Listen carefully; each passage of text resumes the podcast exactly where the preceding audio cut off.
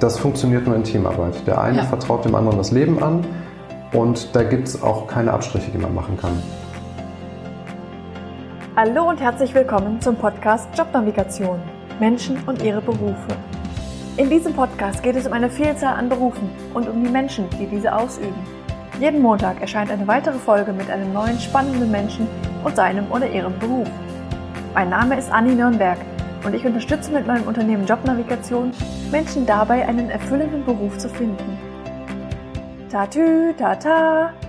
Das kennt jedes Kind. Das ist die Feuerwehr. Aber Feuerwehrmänner löschen nicht nur Brände, sondern sie haben auch andere Verantwortungsbereiche. Welche sind das? Wie kann man überhaupt Feuerwehrmann werden oder besser gesagt Brandmeister?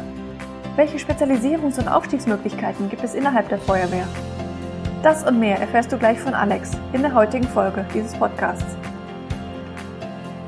Ja, hallo Alex. Hallo. Ich freue mich, dich heute zu interviewen. Du bist der nächste von meinen Geschwistern, die ich interviewe für diesen Podcast. Also man kriegt mit, ich habe einige Geschwister und die haben auch spannende Berufe. Du bist Feuerwehrmann. Ja, genau. Jedes Kind kennt das ja eigentlich. Selbst dein fast zweijähriger Sohn weiß, dass du irgendwas mit Tatütata zu tun hast. ja, genau. Wie würdest du denn beschreiben, was ein Feuerwehrmann macht? Ach, das ist gar nicht so einfach zu erklären. Die meisten stellen sich darunter vor, dass ein Feuerwehrmann ins Feuer geht, ein ja. Feuer löscht und ja, dass das die Kernaufgabe eines Feuerwehrmannes ist. Ist aber nicht nur das Feuerlöschen an sich. Es ist auch der Bereich technische Hilfeleistung in ja. jeglicher Art und Weise. Das heißt, bei Verkehrsunfällen tätig werden, wenn Menschen dort eingeklemmt sind oder eingeschlossen sind, dass wir die befreien. Genauso sind es aber Ölspuren, die irgendwo gerade bei Regenwetter in Erscheinung treten und eine Umweltgefahr darstellen. Ja. Das heißt, da werden wir tätig. Ganz, ganz viele Einsätze geschehen auch, wenn irgendwie ältere Menschen in der Wohnung sind, stürzen, sich irgendwie bemerkbar machen, aber man nicht in die Wohnung kommt. Das heißt, dass wir im Prinzip einfach nur die Türe öffnen, dem Rettungsdienst den Zugang ermöglichen. Mhm. Ach, dann gibt es noch Katzen Umwelt. von Bäumen holen. Die Katzen von Bäumen holen ist so der Klassiker, den wir versuchen eigentlich nicht als Feuerwehreinsatz zu sehen, weil so eine Katze sich auch eigentlich selbstständig irgendwann dann wieder vom Baum flüchtet. Genauso sind es ABC-Einsätze, so nennen wir die, also Gefahren mit Stoffen, die atomarer, biologischer ja. oder chemischer Natur sind. Die Öleinsätze im Prinzip gehören schon fast dazu. Ne, in geringen Mengen redet man dann auch nicht von so einer chemischen Gefahr, aber in größeren Mengen, wie zum Beispiel ein Tanklaster oder sowas, der aufreißt, dann reden wir schon über solche Geschichten. Und in Nordrhein-Westfalen ist halt auch der Rettungsdienst bei der Feuerwehr angegliedert. Das okay. heißt, die gesamte Versorgung von Notfallpatienten und auch Nicht-Notfallpatienten, sprich einfachen Transporten, auch das stellt die Feuerwehr in Nordrhein-Westfalen dar. Und ein weiteres Standbein, was auch gesetzlich zugeschrieben ist, ist der Katastrophenschutz. Das heißt, wenn irgendwie, wir nennen es eine große Lage ist, wie Terroranschläge, wie irgendwie große Unwetterlagen, wo dann auch Infrastruktur betroffen ist, auch da sind wir im Prinzip der Aufgabenträger. Okay. Und was begeistert dich so sehr an dem Beruf? Was macht dir Spaß? Also mich hat eigentlich von vornherein begeistert, dass man nicht weiß, was auf einen zukommt. Mhm. Dass man jedes Mal eigentlich, je nachdem, was einem da dargestellt wird und geboten wird, dass man immer einen neuen Einsatz fährt. Der ist nicht gleich, man kann keinen Standardalgorithmus entwickeln, um einen Einsatz abzuarbeiten. Bei einem Feuer ist es mal brennt eine Mülltonne, aber steht die Mülltonne an der Straße, hätte doch jeder mit dem Gartenschlauch löschen können, steht so ein Mülleimer an einer Hausfassade, die ein Wärmedämmverbundsystem hat, dann wird das schon spannender, dann mhm. wird das schon eher ein Feuerwehreinsatz. Ist dann da noch ein Fenster geöffnet und der Rauch zieht in die Wohnung, wird es wieder anders.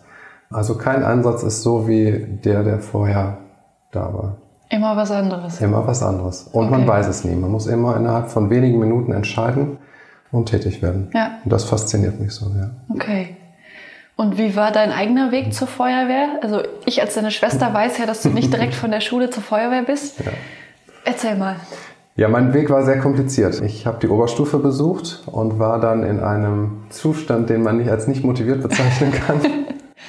habe dann die 13 beendet, hätte eine Nachprüfung machen müssen, um das Abitur zu bestehen, hatte da aber keine Lust mehr, um es einfach zu sagen, und habe dann quasi den Abgang nach der 13 gemacht, ohne Abschluss des Vollabiturs, also habe quasi ein Fachabitur gemacht. Mhm. Ja, dann habe ich ein bisschen gearbeitet als Kellner, so nebenbei, und dann dachte ich, das kann auch nicht alles sein. Und da ich ehrenamtlich schon beim Roten Kreuz früher war, habe ich dann gedacht, der Rettungsdienst ist so mhm. mein Ding. Ja, und dann habe ich die Ausbildung zum Rettungsassistenten gemacht. Und da gibt es einen praktischen Anteil. Da muss man auf dem Rettungswagen mitfahren. Und den habe ich bei der Feuerwehr gemacht. Und da habe ich dann das Berufsfeld Feuerwehr kennengelernt und dachte, das ist irgendwie auch super interessant. Und dann noch mit Technik und ins Feuer gehen und fand das ein bisschen auch dieses etwas für die Bevölkerung tun, vielleicht auch ein bisschen manchmal ein, ein kleiner Held mhm. des Alltags zu sein. Mhm. Das hat mich unheimlich gereizt und dann habe ich mich einfach mal bei ein paar Feuerwehren beworben, habe dann an dem einen oder anderen Einstellungstest teilgenommen und dann hatte ich hinterher die Auswahl zwischen zwei großen Städten, eine im Ruhrgebiet und eine im Rheinland und habe mich dann fürs Ruhrgebiet entschieden, weil das von Remscheid aus gesehen erstmal unbekanntes Land war. Mhm. Und so bin ich dann bei dieser Feuerwehr im Ruhrgebiet gelandet. Okay. Und das war ja auch keine einfache Entscheidung, wie ich mich erinnere, weil du ja dann quasi auch vom Gehalt nochmal runter bist, quasi ein Ausbildungsgehalt. Ja, genau. Genau. Wenn du im Rettungsdienst geblieben wärst, hättest du ja auch erstmal mehr verdient. Ne? Ja, das kann man erstmal so sehen. Also wenn man, ob es jetzt ein handwerklicher Beruf ist mhm. oder ein kaufmännischer Beruf, inzwischen wird bei der Feuerwehr im Prinzip alles, was der Feuerwehr dienlich ist, eingestellt. Mhm. Man braucht halt vorher die Berufsausbildung, sonst funktioniert das nicht. Zumindest nicht in dieser Laufbahngruppe. Da gibt's Ach so, man kann ohne Ausbildung da gar nicht so einsteigen. Genau, es gibt drei Möglichkeiten im Prinzip, um da einzusteigen. Das eine ist eine Ausbildung. Die waren früher vornehmlich handwerklich. Mhm. Inzwischen sagt man aber alle Ausbildungen, die der Feuerwehr dienlich sind. Da gehören okay. Kaufmänner zu, da gehören die ausgebildeten Leute im Rettungsdienst dazu, da gehören auch Krankenpfleger dazu. Mhm. Wir haben auch Konditoren. Also alles, was man sich vorstellen kann, da kann man eigentlich sagen, je größer die Feuerwehr ist, umso größer ist auch die Vielfalt. Ja. Und das lebt auch genau davon, von dieser Vielfalt an ja, handwerklichen Geschicken und aber auch an Kaufmännern. Die brauchen wir genauso. Ja, dann gibt es noch die Möglichkeit, mit einem Bachelorstudienabschluss im Prinzip einzusteigen. Das wäre dann die Laufbahngruppe 2. Mhm. Und dann gibt es nochmal in der Laufbahngruppe 2 im Prinzip ein zweites Einstiegsamt. Und da kann man mit einem Masterstudiengang, der aber für die Feuerwehr geeignet ist, wie zum Beispiel Architektur, Bauingenieurwesen, mit diesem Abschluss kann man dann auch direkt ganz oben einsteigen, im Prinzip in der Hierarchie. Und dieser Bachelorabschluss, das kann irgendwas sein? Also vornehmlich sind das so Studiengänge wie Rettungsingenieurwesen, das kann man an der FH in Köln studieren, oder Sicherheitstechnik, das mhm. bietet die ähm, Uni in Wuppertal an. Und ja, da gibt's noch, ähm, inzwischen gibt's auch Pädagogen, die eingestellt werden, weil wir den Part Rettungsdienst haben und die Klassenlehrer für die Notfallsanitäterschule müssen Pädagogen sein. Das ist rechtlich vorgeschrieben. Das heißt, auch da ist auf einmal okay. der Weg offen zur Feuerwehr. Also gibt es schon einige ja. Wege dahin. Definitiv. Das sind die drei Wege. Und wenn man dann so einsteigt wie ich mit einer Ausbildung, ja. dann hat man halt die Möglichkeit, in diese zweite Laufbahngruppe aufzusteigen. Dann muss man sich einem Auswahlverfahren stellen, muss vorher den Gruppenführer machen, so nennt sich das bei uns. Dann darf man so ein Löschfahrzeug führen im Prinzip und ist für die Mannschaft verantwortlich. Und dieser Aufstieg wäre dann ein Zugführer, dem man hinterher ist, oder Verbandsführer. Das heißt, man führt dann einen Löschzug, das sind so um die 16 Leute, mhm. oder auch mehrere davon. Und diesen Aufstieg kann man machen und das habe ich jetzt vor zwei Wochen abgeschlossen. Ja. Herzlichen Glückwunsch nochmal. Ja. Fangen wir vielleicht nochmal am Anfang an. Also du hast dann diese Ausbildung gemacht? Genau, die geht 18 Monate, nicht 18 drei Jahre. 18 Monate, okay. Genau. Und dann warst du erstmal ganz normaler Feuerwehrmann. Genau, also man macht die 18 Monate, davon sind sechs Monate Grundausbildung, so nennt sich das. Kann man so ein bisschen wie früher bei der Bundeswehr vergleichen, eine mhm. Grundausbildung. Und danach kommt dann eine rettungsdienstliche Ausbildung. Mhm ähm, für den Rettungssanitäter. Das Ganze geht ungefähr drei Monate. Dann gibt es diverse Wachpraktika, wo man dann entweder in einer Gruppe als Lehrgangslöschfahrzeug rausfährt. Da ist dann nur eine Führungskraft von, der, naja, von den fertigen Feuerwehrleuten drauf. Oder man ist im Einzelpraktikum, das heißt, man fährt ganz normal auf einem Löschfahrzeug mit und ist dann quasi oben drauf und kann sich das anschauen. Okay. Und ja, dann geht es schon in die Laufbahnvorbereitung. Dem am Ende steht dann die Laufbahnprüfung, die aus drei Teilen besteht und nach 18 Monaten ist man dann fertig und darf sich dann Brandmeister schimpfen. Brandmeister? Brandmeister, genau. Okay. Und dann ist man im Prinzip das, was man sich allgemein vorstellt unter Feuerwehrmann. Man geht ins Feuer, man schneidet die Leute aus dem Auto oder im Rettungsdienst ist man Fahrer vom Rettungswagen und unterstützt den Rettungsassistenten bei seiner Tätigkeit. Okay. Und das waren bei dir 24-Stunden-Schichten, wenn ich mich richtig erinnere. Genau. Die meisten Feuerwehren arbeiten noch im 24-Stunden-Dienst. Mhm. Im Schnitt ist es so, je nachdem wie das Modell gestrickt ist, fährt man entweder 24 Stunden hat man Dienst und hat dann 24 Stunden frei. Das machen hauptsächlich Werkfeuerwehren, also nicht öffentliche Feuerwehren, bei denen kann man sich ebenfalls bewerben. Und bei den öffentlichen Feuerwehren ist es eigentlich so, dass die im Schnitt 24 Stunden arbeiten und im Anschluss 48 Stunden frei haben. Mhm. Man kommt auf eine Wochenarbeitszeit von 48 Stunden. Manche Feuerwehren haben das noch nicht ganz hinbekommen und sind noch auf 54 Stunden. Okay. Das ist aber eigentlich so das Maximum an Arbeitszeit, was so erwartet wird. Okay. Und welche Art von Einsätzen machen dir am meisten Spaß? Am meisten machen mir tatsächlich Einsätze aus dem Feuerwehrbereich Spaß inzwischen. Alles, was den Brandschutz angeht, aber auch mal technische Hilfeleistungen, wenn es dann irgendwie knifflig wird. Am meisten machen natürlich die Einsätze Spaß, wo Menschenleben im Prinzip nicht gefährdet sind, aber die einen hohen Anspruch an, an die Fertigkeiten mhm. haben.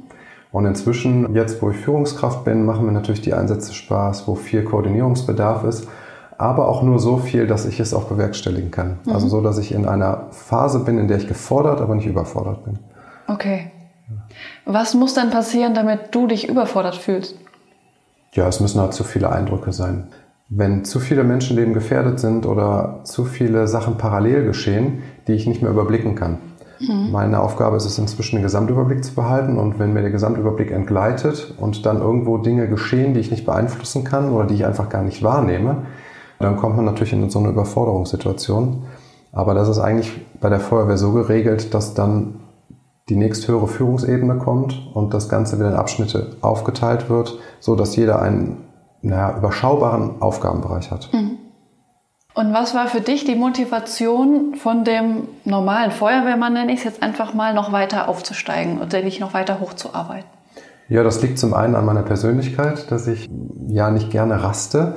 Ja. Und das ist bei der Feuerwehr wirklich beispielhaft. Man kann sich in jede Richtung entwickeln. Mhm. Ähm, gerade wenn man bei einer großen Feuerwehr ist, dann haben wir so Bereiche wie Taucher, oder Höhenretter. Mhm. Ähm, das heißt, man kann sich auch als, ich sag mal, einfacher Feuerwehrmann super gut entwickeln, hat ganz viele Möglichkeiten. Oder man entwickelt sich halt Richtung Führung von Einsätzen und dann macht man diese erste Stufe, die habe ich irgendwann gemacht, bin dann Gruppenführer geworden, habe dann noch die Leitstellenausbildung gemacht. Das ist inzwischen auch gesetzlich gefordert, dass jemand, der in der Leitstelle tätig ist, ein Gruppenführer ist. Ja, und dann hat sich die Gelegenheit ergeben und dann hatte ich auch noch meine private Abrechnung mit dem nicht vollendeten Abitur.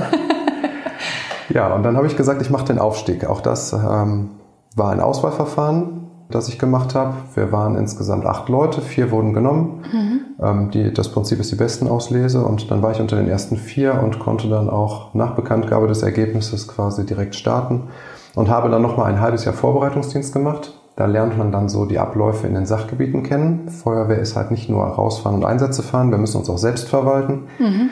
Und da müssen Konzepte geschrieben werden, es muss ausgebildet werden.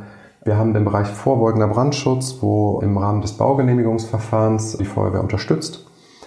Ja, das macht gut ein Viertel der gesamten Feuerwehrleute aus, dass diese im Tagesdienst sind, also von Montag bis Freitag 9 bis 17 Uhr mhm. arbeiten mhm. und genau diese Verwaltung aufrechterhalten. Okay.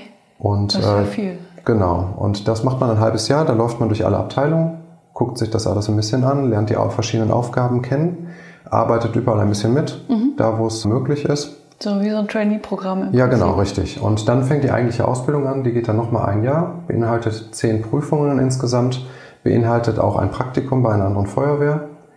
Und ja, dann macht man wiederum eine Laufbahnprüfung und darf dann diesen Wechsel der Laufbahngruppen vollziehen. Und das ist das, was ich jetzt gemacht habe und abgeschlossen habe. Ist eine anstrengende Zeit, aber ich denke, jetzt hat es sich gelohnt. Ich werde jetzt eingesetzt als Ausbildungskoordinator bei dieser Feuerwehr im Ruhrgebiet und bin mal gespannt, was ich da so machen werde. Zwischendurch bin ich dann halt draußen auf den Wachen ja. und vertrete dann die ständigen Wachführer, sprich die für eine Wache zuständig sind, vertrete ich dann, wenn die in Urlaub sind oder krank sind und habe quasi so eine Art Mischdienst, nennen wir das. Das heißt, ich bin hauptsächlich im Tagesdienst von 9 bis 17 Uhr, Montag bis Freitag mhm. und zwischendurch mache ich dann 24-Stunden-Dienste. Okay. Und hast du schon eine Ahnung, was du dann als Ausbildungskoordinator da machen wirst? Ja, meine Aufgabe ist es, das Auswahlverfahren für diejenigen, die sich bei der Feuerwehr bewerben, zu leiten. Spannend. Genau. Dann werde ich den kompletten Ausbildungsplan für die ganzen Auszubildenden, die wir haben, aufstellen und an das Ausbildungszentrum kommunizieren, auch zeitlich festlegen, wann was stattzufinden hat, werde die Inhalte anpassen, wenn irgendwelche Modernisierungen eintreten. Und ja, weitere Aufgaben weiß ich noch nicht. Ich soll auch die Auswahl der Gruppenführer, soll ich auch unterstützen, was da so kommt. Mein erstes Projekt ist mit der Sporthochschule Köln zusammenzuarbeiten und ein Testleitertraining aufzustellen. Mhm. Hört sich auf jeden Fall spannend an. Auf jeden Fall. Und bist du jetzt an deinem Ziel angelangt oder siehst du schon die nächste Stufe in Aussicht, wo du dich weiterentwickeln möchtest? Ja, ich habe die Laufbahngruppe gewechselt. Man muss ja sagen, wenn man anfängt, dann ist man quasi erstmal ganz unten. Man ja. hat einen Führerschein, um Feuerwehrmann zu sein. Und dann lernt man und dann entwickelt man sich. Und mhm. dementsprechend wird man dann nach Dienstgraden befördert. Man wird dann vom Brandmeister zum Oberbrandmeister, wenn man dann erfahrener Feuerwehrmann ist. Wenn man einen Gruppenführer gemacht hat, dann wird man zum Hauptbrandmeister. Und jetzt bin ich quasi, habe ich die nächste Laufbahngruppe erreicht und stehe da wieder ganz unten. Mhm. Und mein Weg ist eigentlich da insoweit vorgegeben, dass wenn entsprechende Stellen frei werden, ich mich darauf dann bewerbe intern und wenn ich dran bin oder wenn meine Qualifikation entsprechend ist, dass ich dann weiterkomme. Also ich stehe quasi wieder am Anfang und kann mich bis zur Pensionierung weiterentwickeln. und wo geht es dann weiterhin? Ja, der nächste Was Schritt. Was da für Möglichkeiten?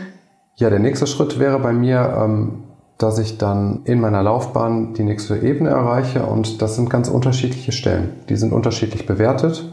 Der nächste Schritt könnte sein, dass ich eine eigene Wache bekomme, für die ich dann verantwortlich bin, könnte aber genauso gut eine Stelle eines Sachgebietsleiter sein, der dann für ein Sachgebiet, wie zum Beispiel Ausbildung oder Dienstsport, der dann dafür verantwortlich ist für das Sachgebiet. Das weiß man nicht. Das ist bei jeder Stadt ein bisschen unterschiedlich und man kann sich gezielt auf eine Stelle bewerben. Okay.